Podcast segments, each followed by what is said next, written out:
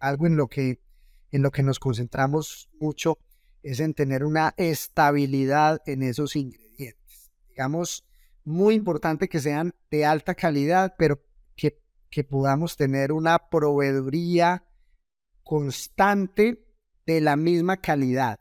Porque, ¿qué pasa? También hemos tenido experiencias con, con, con incorporaciones de harinas de pescado diferentes. Entonces, hoy nos llegó una del 55, dentro de un mes nos llegó una del 58, después compramos una del 64, después nos llegó una del 70, después volvimos a la del 55.